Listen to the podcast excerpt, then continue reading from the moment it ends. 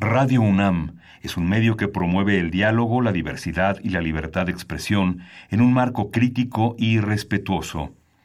Los comentarios expresados a lo largo de su programación reflejan la opinión de quien los emite, mas no de la radiodifusora. Momento económico. Radio UNAM y el Instituto de Investigaciones Económicas presenta Momento Económico.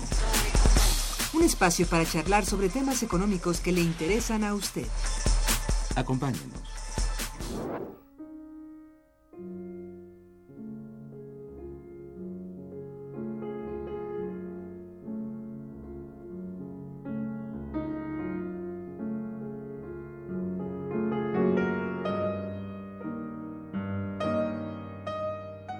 Muy buenos días, bienvenidos a Momento Económico, coproducción del Instituto de Investigaciones Económicas y Radio Universidad. Les saluda Irma Manrique, investigadora del Instituto de Investigaciones Económicas, transmitiendo desde las instalaciones de Radio Universidad. El tema que abordaremos el día de hoy es Mercado de Trabajo Femenino de México y Brasil y para ello contamos con la valiosa presencia de nuestra amiga, la doctora María Luisa González Marín. Bienvenida, María Luisa, al programa. Gracias. Bien. Eh, la dirección de correo electrónico para que nos envíen sus mensajes es una sola palabra, momentoeconómico.unam.mx. También pueden, pueden escucharnos a través de la página de internet www.radio.unam.mx MX. De nuestra invitada. María Luisa González Marín es doctora en estudios latinoamericanos por la Facultad de Ciencias Políticas y Sociales y egresada de la Facultad de Economía de la UNAM. Es investigadora del Instituto de Investigaciones Económicas de la propia UNAM y miembro del Sistema Nacional de Investigadores. Sus líneas de investigación y grupos de trabajo han sido costo de los salarios de la industria, en la industria automotriz en México, 1990-2011. Empresarios migrantes mexicanos en Estados Unidos, impacto de las maquiladoras y las transnacionales en el crecimiento de la industria manufacturera en México y empleo femenino en el sector servicios, mujeres empleadas en la banca. Entre sus publicaciones destacan Reestructuración productiva de la industria automotriz en la región del Telecán 2008-2015, libro coordinado junto con la doctora Lourdes Álvarez Medina y publicado recientemente. La doctora María Luisa González, quien nos visita el día de hoy, ha dado un seguimiento puntual a los estudios de género. Sus investigaciones se han centrado en demostrar la importancia de la participación de la mujer en la economía contemporánea. A través de su trabajo académico ha abordado temas como la mujer en la banca, en el mercado laboral y en la política. Hoy tenemos el agrado de presentar a ustedes su más reciente investigación intitulada Presupuestos sensibles al género y mercado de trabajo femenino de México y Brasil. Solicito a nuestra invitada nos hable acerca del objetivo central de esta investigación y cuál es la estructura de la misma. Bueno, muchas gracias por la invitación. Bueno, la, la idea de esta investigación es hacer una, una investigación que vuelva, por decirlo de un modo, al, a, la, a la economía real. Es decir, en vez de tratar problemas financieros o irse solo en la explicación de las crisis y de la situación por la cuestión financiera, estamos tratando de ver la, la la situación de la industria manufacturera. Entonces, aquí este es lo que tenemos. La idea es que vamos a ver cómo el comportamiento de la industria manufacturera afecta forzosamente el mercado de trabajo femenino. Bueno, en general femenino y masculino, pero en este caso la parte que vamos a ver es sobre todo femenino y eh, ver, eh, relacionar esto con las estrategias que siguieron los dos países respecto a su fomento de la industria manufacturera. Entonces, ahí hay, bueno, esa es la idea, ver si esto representa una, uh, explicación de por qué eh, se ha venido deteriorando y se ha vuelto más precaria la fuerza de trabajo, tanto femenina como masculina. Pero en este caso, bueno, ver la femenina. Entonces, esa es la cuestión, porque hasta ahora se explica mucho por la cuestión financiera y sin, bueno, no tiene, sabe uno que obviamente influye y que tiene una gran importancia, pero también la, la, el comportamiento industrial en un país como México también tiene que ver, porque si crece esa, esa producción, pues crece, puede crecer la economía y puede, digo, puede crecer el empleo y pueden crecer otras, eh, la agricultura y claro, otros, sectores. Otros sectores relacionados con esto. En cambio, mucho se tiene que hay una gran actividad financiera y no hay producción o no hay un fomento importante a la producción. Entonces, a la producción real, ¿verdad? Real, sí. Digo, hay de otro tipo, pero a la real no. Y esa es la que cuenta primero para la para el bienestar de la población, para elevar el bienestar de la población y para luchar contra la desigualdad. Claro. Esos dos elementos son claves. Claro. Entonces, por eso eh, regresamos pues un poquito a la industria. Exacto. Eh, queremos ver esa explicación en la industria y en ese sentido la comparación entre Ah. los dos principales países Ah, de América Latina más industrializados, que serían Brasil y México. Bien. Sí, yo iba a preguntar que el enfocar la investigación a lo que ocurre con el trabajo femenino en México y Brasil tiene fines comparativos. Sí, en cierto modo sí, aunque todavía como tenemos dificultades para encontrar eh, información que pueda igualar, ¿no? Porque cada país la- eh, saca su- sus eh, estadísticas, pues con, primero con cierto tiempo, mucho tiempo de atraso. Con algunos. retraso, claro. Y luego tampoco ah, sacan todas las estadísticas igual, ¿no? México yo siento que aquí sí está mejor que Brasil en las estadísticas. En cuestión de estadísticas. Sí. Mira, bueno, No sé si sean tan completamente ciertas, pero de que la saca tiene un- una, una información mejor. hubo un tiempo en que sí había mucho más rezago en la información. Yo siento que desde que se creó el INEGI es mucho más rápida la información, aunque como tú dices, bueno, a veces es preliminar, a veces no es no es, es demasiado general, este, pero hay esa información, ¿no? ¿Desde cuándo existe un presupuesto sensible al género en México y en Brasil? Bueno, yo eh, viene de lo de mm, Beijing, de los acuerdos de Beijing. De Beijing, sí. ahí que se estableció que debería haber un, un este presupuesto para las mujeres y para pues acabar con la discriminación y con la violencia y todos los temas que fueron tratados ahí, ¿no? Es decir, la violencia, la posibilidad de que las mujeres puedan trabajar y reciban un ingreso por ese trabajo Sí, claro. Eh, el reconocimiento al trabajo no remunerado, en fin, todas esas cosas que pues que eran generales para algunos países podrían ser cosas pequeñas, ¿no? Quizás los países europeos, escandinavos Sí, por claro, allá. donde tienen hace tiempo eh, muchas un presupuesto eh, incluso el género. derecho al voto, Sí, todo eso. Sí, Pero para países africanos, este, asiáticos, eso era muy nuevo, incluso para ellas eh, luchar por ese tipo de cosas, por el derecho al voto, el derecho a trabajar, eh, todo eso, era un problema mm, muy Sí. difícil. Y juntar todas esas diferencias en una en una sola declaración, ¿no? En una Sí. sola pues, propuesta era muy difícil. Entonces, por eso hicieron este ves como a veces que no que no son cosas muy muy mm, importantes desde el punto de vista, por ejemplo, de a países este como no sé, Suecia, Noruega, por allá, ¿no? Dinamarca. Que ya tienen Dinamarca que ya tienen ellos desde hace muchísimos años. ¿no? Holanda. Sí, sí es cierto. El, el derecho al voto ellos los tienen hace muchísimo tiempo.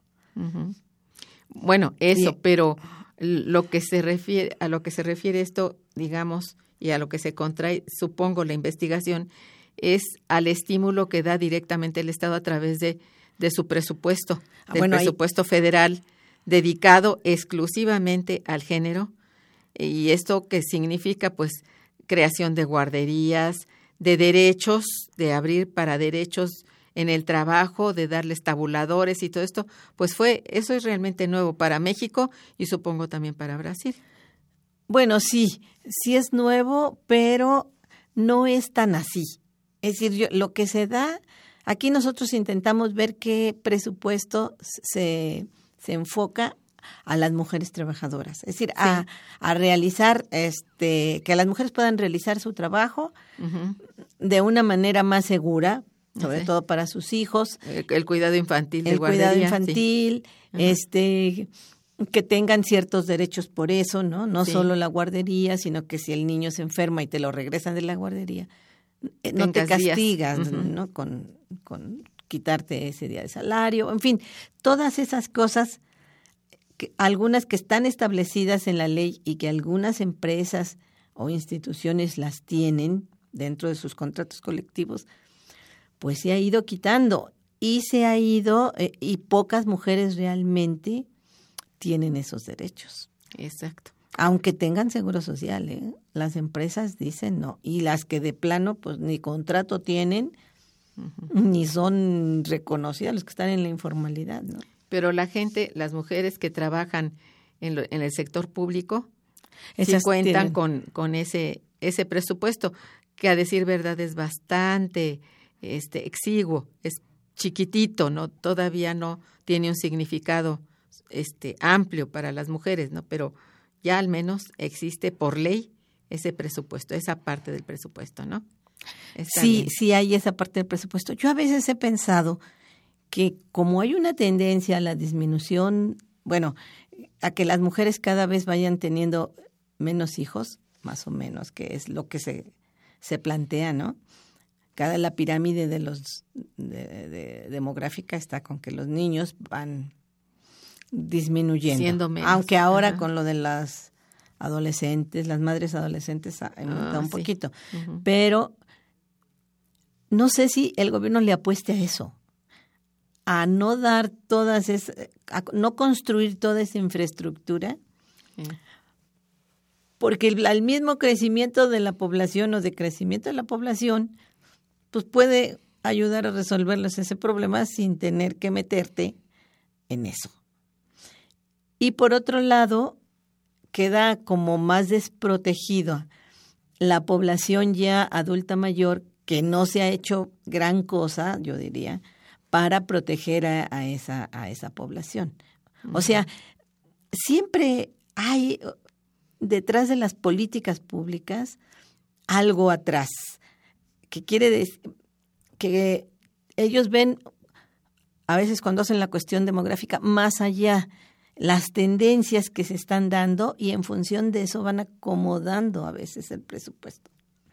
Y yo me imagino que también por eso no hay gran este eh, que tú digas, bueno, ahora las mujeres no tienen ningún problema para conseguir una guardería Uh, no. que les dé el, el- el- la empresa donde trabajan o el estado o las este o las bueno el estado a través de todas sus este, Secretarías. secretarías y todo no no y por qué no cuando esto se ha pedido está incluso en la ley la obligación de las empresas en fin todo eso no se hace ¿por qué?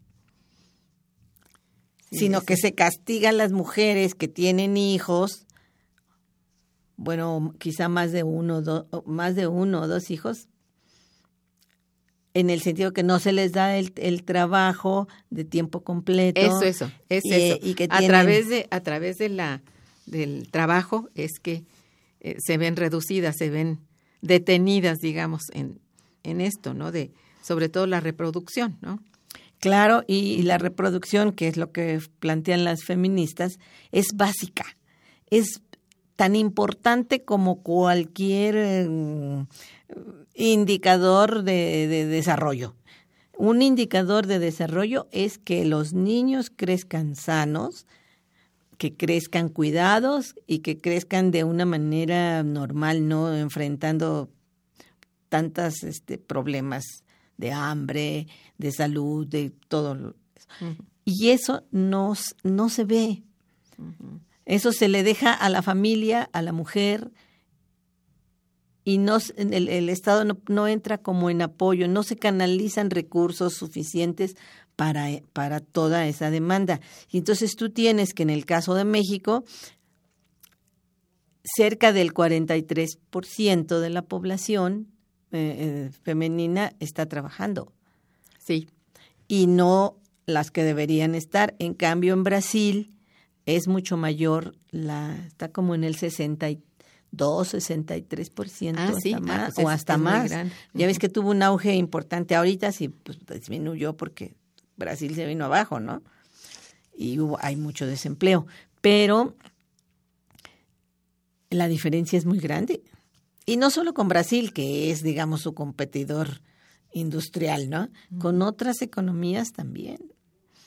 Eso es. Entonces ahí tú ves cómo el tratamiento es diferente y ahí están experimentando en Brasil con tipos de guarderías diferentes. Es decir, eh, guarderías que están dentro del lugar de trabajo en algunas empresas. Las empresas son un poco más grandes, creo que más de 50 eh, personas. Se pueden establecer ese tipo de guarderías donde están dentro de la fábrica y tienen los niños una situación, yo diría, pues privilegiada, ¿no? Ahí. Pero entonces el, el grupo de mujeres beneficiado es, es muy chico, es corto, no es para todas, todas las mujeres. No, no, no. Mm. No, tampoco se ha llegado a eso. eso. No. Pero bueno, experimentan para ir cambiando la, las formas de atención a los niños, ¿no? Mm. Porque también agarrar y meter a un niño 12 horas en una guardería. Sí, es mucho. Sí, pues sí. Eh, Resulta este frustrante para los pequeños, ¿no? Sí, sí, sí, y además la mamá lo tiene que hacer porque es las horas de trabajo más las horas de transporte. La guardería no está en su lugar de trabajo, está lejos. Pero dices que se está cambiando en Brasil. Por... En Brasil sí, pero en México no. Mm. Bueno, no, no conozco yo, no hablan de unas guarderías especiales que den las empresas, porque aquí se trata de que son las empresas las, que, propician propician ese tipo de organización, digamos, de una guardería en su este en sus locales, entonces tienen que dar local, personal y todo eso y claro, claro los trabajadores pagan una parte, pero tienen a sus hijos ahí cerca, pueden incluso ir a amamantarlos. Entonces cerca. Sí, están, están dentro de la empresa. Eso es. No, sí. Bueno, ese es un avance importante, ¿eh? muy importante. Y, bueno, podría ser una solución. Si tú dices, bueno, en las empresas grandes podría ser una solución, que en vez de que la guardería esté lejos, la del ISTE, la del seguro o la que sea, esté dentro de, de una institución. Del ámbito, del ámbito empresarial. O de una empresaria, una empresa que esté cerca. Mm. Ya no tengas tú que transportarte a dejar al niño en la guardería y luego de ahí irte a tu trabajo y lo mismo salir y, y no, pues poder darle de comer porque pues te queda lejísimo y la empresa no te va a aguantar esa cosa. Aquí por principio de cuentas habría que pensar si tienen trabajo. ¿eh? E, ese es el punto. Vas a tener guardería si tienes trabajo, si no, no. No, porque los cálculos los que nosotros hicimos para 2016, creo que también 2017, pero ahorita no traje ese, ese cuadro, eh, el empleo real, que le llaman, tomando los disponibles, la población disponible, o sea, la población que estaría dispuesta a trabajar si le ofrecen un trabajo, está alrededor del 16, 15% para las mujeres. Mm. Y para los hombres, como por el 9 o 9 8%. O sea, es muy alta la, la... Y para Brasil está peor que México. Ahorita. Ah, bueno. Está peor porque él está pasando por una crisis política, económica, Sí, está, está en graves condiciones, sí. financiera de todas esas su crisis, ¿no? Entonces está muy mal. Y eso, por supuesto, afecta, primero que nada, al empleo, pero al empleo femenino, que es más, Claro, porque más afectado. sí, porque tú ves ahí cómo creció más la, eh, la tasa de desempleo Claro. en Brasil que en otro lugar. Marisa, ¿cuáles son las principales diferencias que existen entre los modelos de industrialización de México y Brasil? Ya que mencionabas ahorita que están muy mal, es cierto, pero ¿cuáles son estas diferencias en, en los modelos? Bueno, mira, yo creo que son dentro de lo que es el neoliberalismo. En México se apostó por la industrialización o bueno, el crecimiento industrial este con base en las maquilas y en la, en Exacto. la inversión extranjera directa. Sí. Es decir, ellos vienen a invertir, vamos, se va a dar empleo, eh, se, se les dan todas las facilidades a las maquilas para que lleguen a las empresas transnacionales, sobre todo en las industrias automotriz, un tiempo fue la industria textil y este y se hacía aquí la maquila de muchísimas empresas y de la industria electrónica. Fundamentalmente ellas, que son además las empresas exportadoras. ¿Y en Brasil? Y en Brasil se apostó más a la no a la exportación, no la industrialización con base en la exportación industrial o manufacturera, sino el mercado interno. Era, en la, por ejemplo, en la industria automotriz, que es también una de las empresas, de las eh, industrias importantes en Brasil, se apostó más al consumo interno. Entonces, es- se invertía en la industria automotriz para que los coches se vendieran en el mercado brasileño. Ah, mira. Sí, muy entonces distinto ahí, realmente. Sí, muy distinto. La mayoría de la producción era para el mercado interno y sí se exportaba también. Y se, y se apostó a que se invirtiera para exportar, que vinieran las empresas transnacionales a exportar, digamos, pero materias primas. Ah, sí. Sí. Entonces era la soya, bueno, y el- la soya, el, eh, la caña de azúcar y, y, este minerales. El mineral de hierro, pues es importante. Tiene Brasil una de sus, es uno de los que tiene las mayores reservas. productores. Entonces, ellos lo hicieron de esa manera. Y como había un boom de materias primas, pues fue y, ve- y, es- y exportaban a China, que demandaba muchísimo. Fue, Pues un tiempo les fue súper bien. sí, claro. pero era un país muy endeudado, con muchísima deuda y con muchos problemas financieros. Y eso fue negativo para ellos después de cierto tiempo, pero en este caso sí hicieron lo que se llama, eh, lo que ellos llamaran apostarle a mejorar el bienestar de la población. Y lo lograron. Y ter- eh, acabar con la pobreza extrema. Y invirtieron, entonces sí, dedicaron los recursos, eh, los presupuestos a hacer eso. Y entonces hubo va- varios programas de eso de combatir al hambre Mm. y de mm, presupuesto también para mujeres contra la violencia, sobre todo hacia las mujeres y hacia los campesinos eh, que estaban en una situación muy difícil. Si bien no les repartieron tierras muy buenas, también, pues algo, algo se hizo y se elevó. Yo no sé si te acuerdas de que eh, Vilma Rusek. Decía que Brasil había logrado convertir a la, su clase trabajadora en una clase media.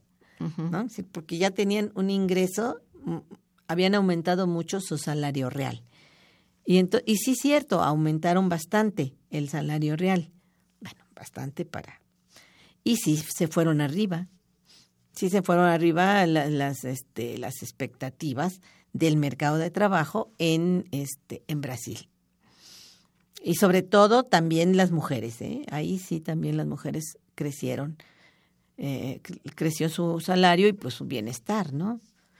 Así que se dedicaran mucho a la cuestión de las guarderías y todo, no, porque las tendencias son casi, casi igualitas, ¿no? Eh, y, al, y, al, género.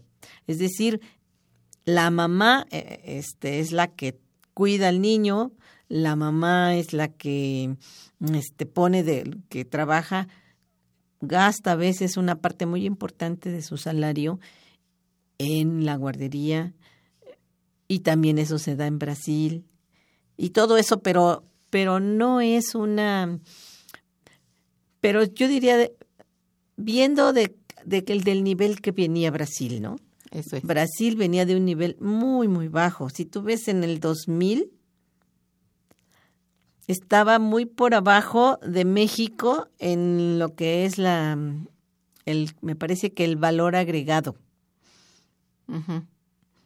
y la inversión. Bueno, no, no, no la inversión directa, sino el, el valor de la inversión. El valor de la inversión. Y después tú ves que mm. Brasil sube mucho más que México, en, por ejemplo, en el ingreso per cápita. Uh -huh. En el 2000, el ingreso per cápita de México estaba por arriba que el de Brasil. Y en el 2015, como, no 14, cuando empezó su crisis, 15, ya estaba como a dos o tres puntos arriba ¿Y? del per cápita. Mm. Y México se quedó atrás. No, nosotros vamos, crecimiento vamos para abajo. Sí. Entonces, esas comparaciones, ¿qué te muestran? Por ejemplo, en el caso del ingreso per cápita, que la producción manufacturera y la producción, bueno, en general, la producción real es clave para el bienestar y de la población si va acompañada de políticas a la vez que eleven el nivel de vida.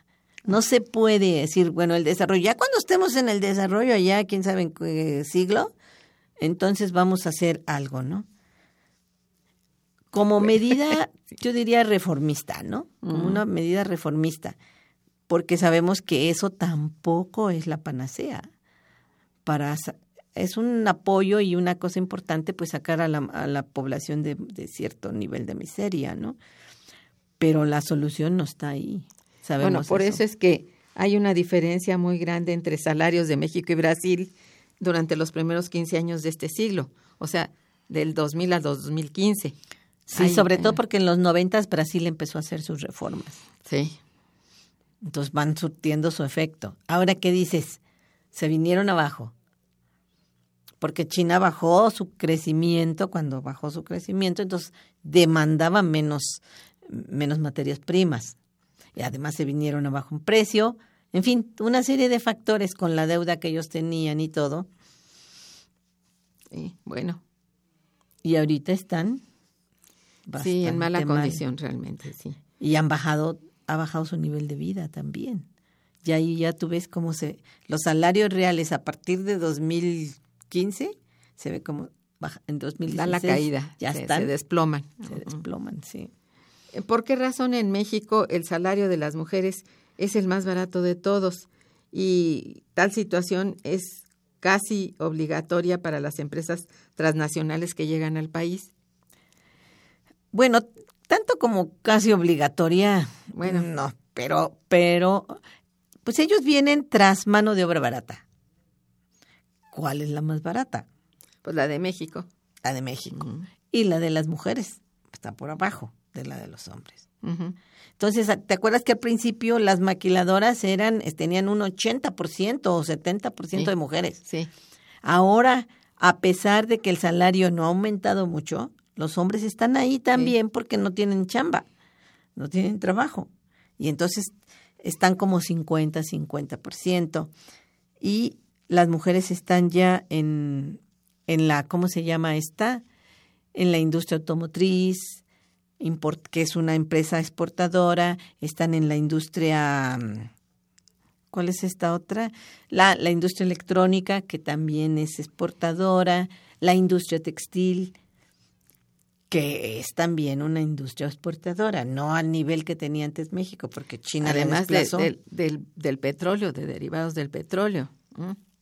también. También ahí son importantes. Entonces, ¿por qué? Pues porque tienen mano de obra barata. ¿Y por qué tienen mano de obra barata? Pues eso yo diría que es la discriminación de siglos. Esa discriminación de que la mujer este no puede rendir igual que el hombre, que la mujer este tiene menos conocimientos, que la mujer no es la encargada del hogar, que el encargado es el hombre y el que tiene que llevar mayores ingresos. Todo eso está ahí, pero es parte de toda esa esa cultura de la discriminación hacia las mujeres, porque tú te preguntas por qué, por qué las, las violentan. ¿Por qué hay tanta violencia? Las asesinan. Ah, leí el periódico que de toda América Latina se asesinan 12 mujeres ah. en, todo, bueno, contando todos los países de América Latina, diarias, como eh, feminicidio. Y de esas, siete le pertenecen a México. Ay, Dios. Entonces, estamos muy mal. ¿Por qué tanta violencia hacia las mujeres? Eso se explica en todo el mundo. Sabemos que las mujeres son las que están violentadas, pero en los hombres eh, eh, también hay violencia hacia ellos, pero es menos. Y no es porque sean hombres, sino porque son luchadores sociales o están metidos en el crimen organizado, lo que sea, ¿no? Pero en el caso de las mujeres es porque son mujeres. Y hay, en otros países pues no asesinan tantas. Al menos si, si ves las estadísticas, ¿por qué en México se están asesinando tantas mujeres? Tantas mujeres. Tantos periodistas. Tantas pues luchadores sociales, ¿por qué? Ya ahorita también, ya ves que nombraron, este, les dieron un premio a los dos periodistas muertos, a Miroslava y al Javier, no sé qué. Estos dos periodistas que asesinaron. Miroslava, sí. Miroslava y no me acuerdo, Javier, no, no me acuerdo su nombre. No, no sé. sí, los dos periodistas. los dos periodistas este, les dieron un premio al periodismo pues de ¿cómo te diré? No de oposición, pero de que, da, que informa la verdad de las cosas, ¿no? Para la libertad de, de, este, de expresión. Y no, y siguen matando. Pues sí. Hay impunidad, no han descubierto quiénes fueron, como no han descubierto lo demás. Entonces, ¿a qué se debe esta cuestión de la violencia hacia las mujeres? Pues a, su, a que son mujeres. Y la mujer está discriminada y la mujer tiene que tener una serie de cuestiones ahí, tiene como unos delitos ahí puestos, ¿no? Para que te maten. No, yo también esa explicación es difícil, porque es de siglos. ¿O a poco no? Pues sí, definitivamente. Viene desde siglos. Bien, vamos a un puente musical y volvemos. Está escuchando Momento Económico por Radio UNAM.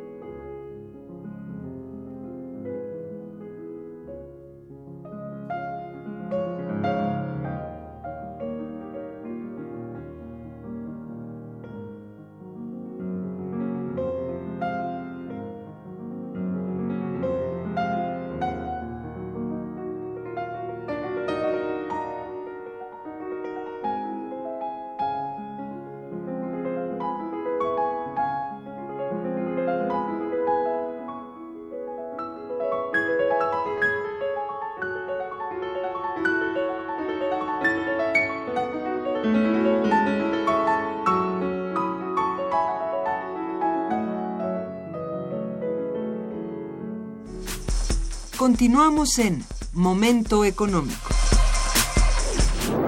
Puede decirse que en ambos países los respectivos mercados laborales aprovechan la participación de las mujeres altamente calificadas en sus diversos sectores. Aquí hablamos de altamente calificadas. Bueno, mira, yo eh, eso no, no lo puse aquí, pero sí hay un sector de mujeres que está trabajando en lo que les llaman las TICs. Pueden trabajar, y eso hay que investigar un poco más pueden trabajar, que te diré, en una maquiladora que se considera TICS, pues haciendo cualquier cosa, ¿no? Nada más enredando cables o lo que tú quieras.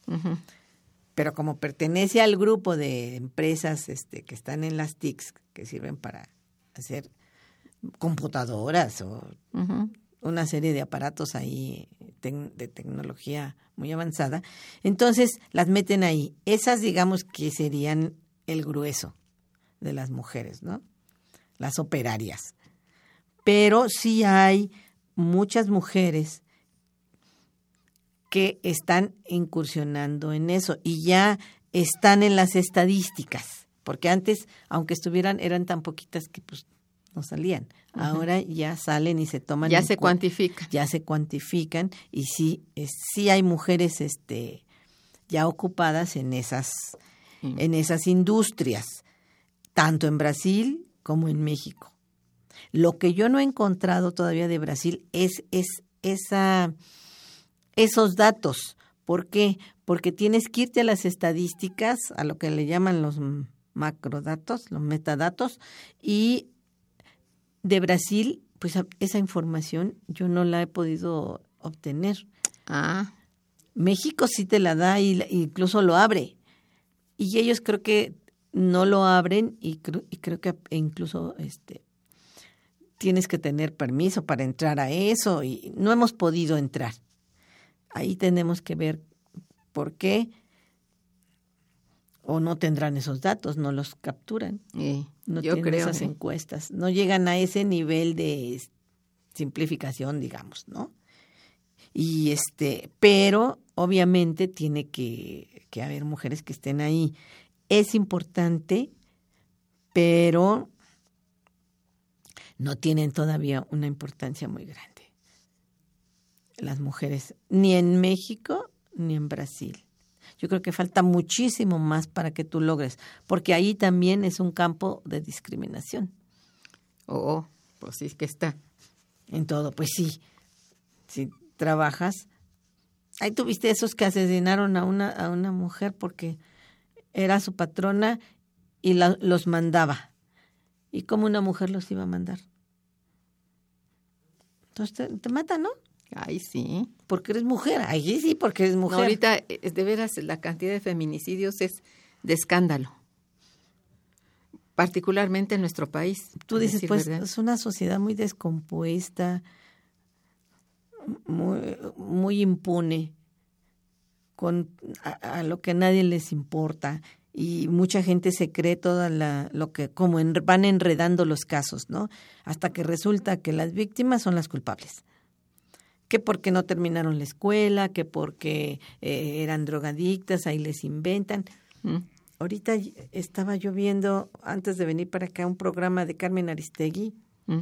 sobre este lo de Atenco.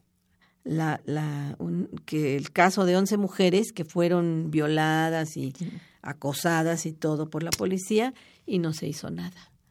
Y ahorita ya pasaron a, a los tribunales internacionales para que analicen esos casos, porque aquí nadie les hizo caso. Entonces también esa impunidad no hacen caso. ¿Por qué? Porque este no les conviene políticamente decir que pues, la policía torturó a mujeres de, de tanto en Texcoco como en Atenco. Así es. Entonces, esa forma de ver las cosas, yo creo que propicia más violencia. Brasil es, tiene mucha población en violencia, de golpes, de, me imagino que también de asesinatos. Pero bastante, ¿eh? Tiene mucho. Ah, no, es una cosa pavorosa. ¿eh? Y por el ese delito callejero y todo eso, sobre todo contra las mujeres, Es altísimo. Es altísimo y por eso ellos, muchos de sus presupuestos sensibles al género, los están destinando a la violencia, a combatir la violencia. Pero es tan poquito, es creo que el cero, ¿no? punto cero dos por ciento de los presupuestos sensibles al género, de su gasto social. Entonces, pues, ¿qué, ¿qué te toca? No, no, no, pues nada. Y, y bueno, tal y como dije al comienzo de este programa, a través de tus muy diversas investigaciones y proyectos, has dado seguimiento a lo que acontece pues, con la mujer contemporánea en los diversos sectores. Eh, te pregunto, ¿cuál es el principal aporte que consideras ofrece esta investigación reciente a los estudios de género?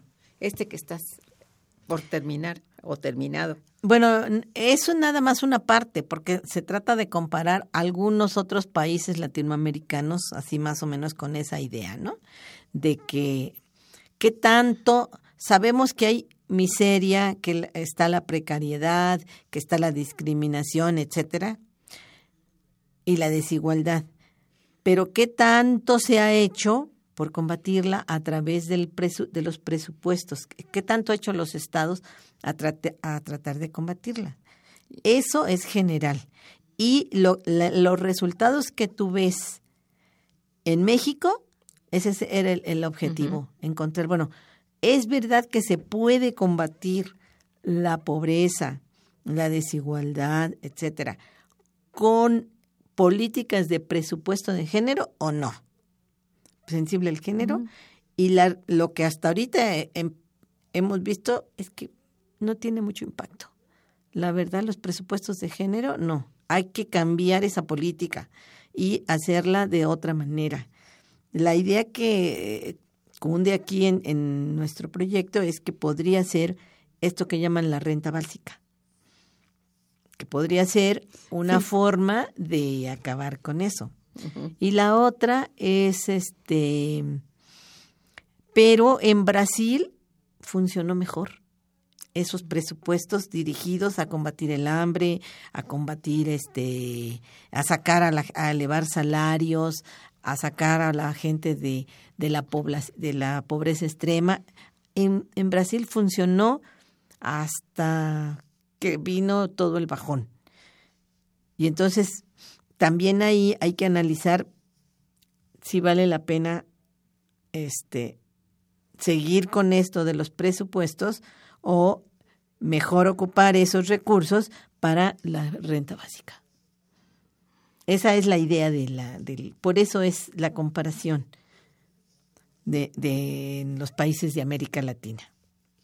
Así está bien.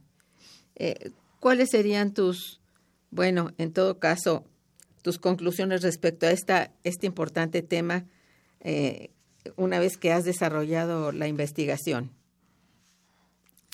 Pues mis conclusiones todavía no son muy definitivas, pero yo sí me inclino a decir que realmente este tipo de presupuestos que se otorgan, pues son una bicoca realmente. Sí, lo que decíamos al principio. Son una bicoca, no, y no como porcentaje del PIB, lejos de crecer, han disminuido. A, bueno, a razón de que el presupuesto se ha ido este, recortando en estos últimos dos años con muchísimos ajustes al mismo. Entonces, se ajusta, pero también se ajusta la proporción que le toca a la mujer o directamente al, al género, ¿verdad? Pues sí. Sí, esa es la verdad. Y creo que en México representa, creo que el 0.6%, algo así del, del, del gasto. Pues es una chiquirritencia de verdad. ¿eh? ¿Cómo vas a, sacar a 15 millones de mujeres en precariedad con el 0.6% del presupuesto? Tiene que esto, estas políticas tienen que ir acompañadas de otras, de garantizar una salud, a la, a la gente gratuita, una educación gratuita, si no. ¿Y qué papel tiene en este caso a la hora de, bueno, de seleccionar a la mujer para puestos más calificados la educación de, ellas. O sea,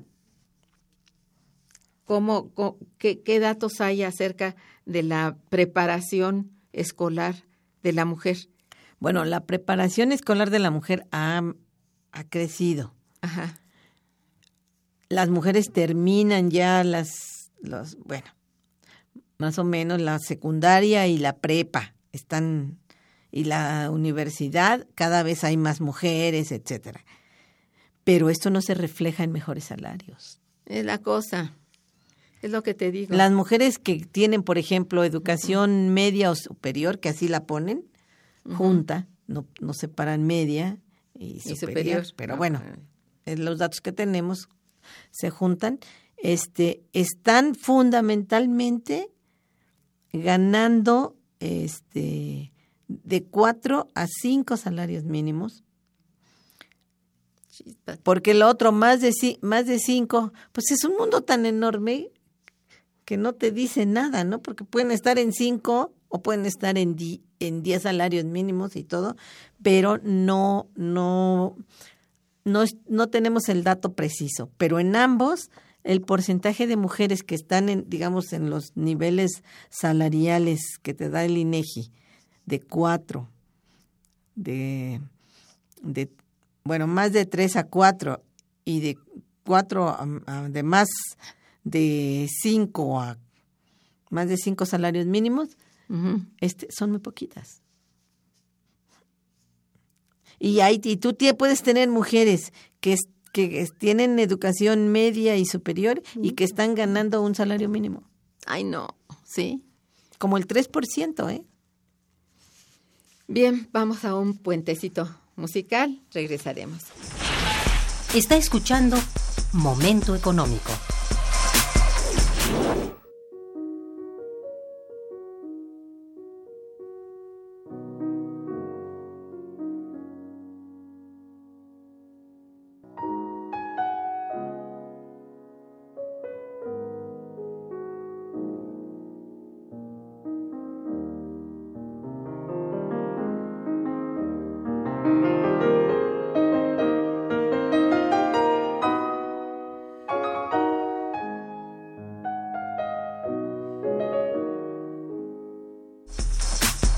Continuamos en Momento Económico. Muy bien. Entonces, eh, finalmente, Marisa, esto del presupuesto sensible al género, en los últimos, vamos a decir, cuatro años, bueno, tres años, que han sido los tiempos, siento yo, más críticos dentro de esta gestión este, gubernamental, ¿cómo ves tú que se ha movido ese presupuesto sensible al género? Eh, yo decía, porque tengo más o menos idea, que el presupuesto federal ha disminuido y ha disminuido particularmente en programas sociales. Y lo que estamos refiriéndonos aquí es precisamente al ámbito social en donde se mueve la mujer. Entonces, eh, no solamente con prestaciones determinadas que son a veces, pues sí, digamos, han crecido el número, según lo que se ve en las estadísticas, el número de guarderías. Hay muchas más guarderías y todo. Y bueno, por lo que uno oye en encuestas que se les hacen a estas mujeres, bueno, les cuesta muchísimo trabajo meter a sus niños en, en esas guarderías, resultan insuficientes, entonces no entiendo yo cuál es el problema. ¿Tú estás enterada cómo está eso? Porque se da un presupuesto en donde están incluidas, las construcciones de, de guarderías y de centros de salud y de atención específica para la mujer y la infancia, pero no es claro por qué hay dificultad de las mujeres que están trabajando para sus niños, para los niños que van teniendo en el transcurso del tiempo. Lo que decíamos, crece la, hay más reproducción, pero no hay tampoco reproducción de, de los lugares, de las guarderías, de la atención médica, todo eso está un tanto alejado de la realidad. Becas para las mujeres, por ejemplo, eh, son bastante pocas. Sí, y además son recursos, ¿cómo te diré? Focalizados, muchos. Bueno. Para, bueno, los que dan a las mujeres, que a la mujer eh, madre soltera. Esa la da el DF. Bueno, la Ciudad de México. Sí. Pero en otros no les dan eso. En otros estados eso no existe. Entonces, son, se utilizan mucho para cuestiones políticas. Entonces, Finalmente no se sabe ni por la, digamos, la auditoría superior, ni allí, por qué, por qué es que eh, es tan exiguo el, el, el presupuesto de género, sensible al género. Pues yo, yo diría que el pres- no le dan importancia al trabajo de la mujer, como siempre. ¿no? Que ella Bueno. se arregle, pues que los deje a los niños. Mira, la- el 70% de los niños los atienden las, los abuelas, las abuelas a nivel nacional. Sea, eso no le cuesta nada al Estado. Debiera. Debiera, pero no le cuesta. Incluso Y en Brasil es igual. trasladar el, el recurso a las abuelas, digo. podría ser una cosa. O, o no cargarlas ya con más trabajo también, porque ellas ya, pues ya, nosotros que estamos como abuelas, ya no quisiéramos estar todo el día al cuidado del, del niño, ¿no? Ya criaste los tuyos, pues ya. Pero eso es una, una cuestión. Y, y las, el ISTE, el Seguro Social y otras guarderías que hay, atienden creo que al 3% de la población. 3%. de las necesidades. Sí, la- el No. resto, hay las guarderías privadas o las que pertenecen a Sol y esas cosas, son las que mayor número de niños atienden de las mujeres trabajadoras. eh, en vez de que el seguro y el ISTE Ajá. sean, y sobre todo el seguro. Ajá. Y la, otras guarderías privadas en donde puede ir otro sector de la mano de obra mm, femenina que gane un poco más y que pueda pagar, pero el promedio en la Ciudad de México, eso lo vi en una, una encuesta que hicieron, es de seis mil pesos mensuales lo que tiene que gastar, pagar una mamá para que su hijo esté en una guardería Ay, ay. privada. Sí. No, pues Y las guarderías de Sede Sol son guarderías que la, la au- auditoría de la federación no le pareció que estaban en muy buen estado. Eso es. Eh, en conclusión, este parece que es una, una especie de burla el presupuesto sensible al género. Me da, me da tristeza decirlo, pero eh, vamos, de cuando se conforma eh, por y ley. de todas las expectativas que te dicen. ¿no? Ajá. Conforme avanza el tiempo, es mucho menor el rendimiento para la mujer, mucho menor, sobre todo con relación a la mujer en etapa de reproducción. Entonces, no sé hacia dónde vaya tu investigación, digamos que haya mm, mejorado la situación para Brasil, por ejemplo. No, Tampoco. también está Es mal. triste, es triste. Ahorita está pues peor porque bajaron salarios, bajó, eh, aumentó el desempleo y ahorita ya ni trabajadora eres. Bueno, ni hablar. Entonces, la circunstancia es, es mala. Este, ojalá puedas en, en el transcurso de tu siguiente investigación mm, hacer propuestas. Bueno, te digo que está, que está la propuesta de la renta básica. Bueno, es una de las que se encontró. Hay que buscar más porque no toda. eh, pero esto requiere una política que no creo que se acepte, aunque ya Slim dijo que, había que hacer eso del, Ah, de la renta básica, ¿no? Dios mío. Marisa, se nos acabó el tiempo Sí. y te agradezco mucho tu presencia en el programa. Eh, también a nuestros radioescuchas por su amabilidad y, y su participación en, en el programa. Estuvo en los controles técnicos Rafael Al- Alvarado, en la producción Araceli Martínez y Santiago Hernández, en la coordinación y conducción Irma Manrique, quien les desea muy buen día y mejor fin de semana. Momento económico. Radio UNAM y el Instituto de Investigaciones Económicas presentó Momento económico. Momento económico.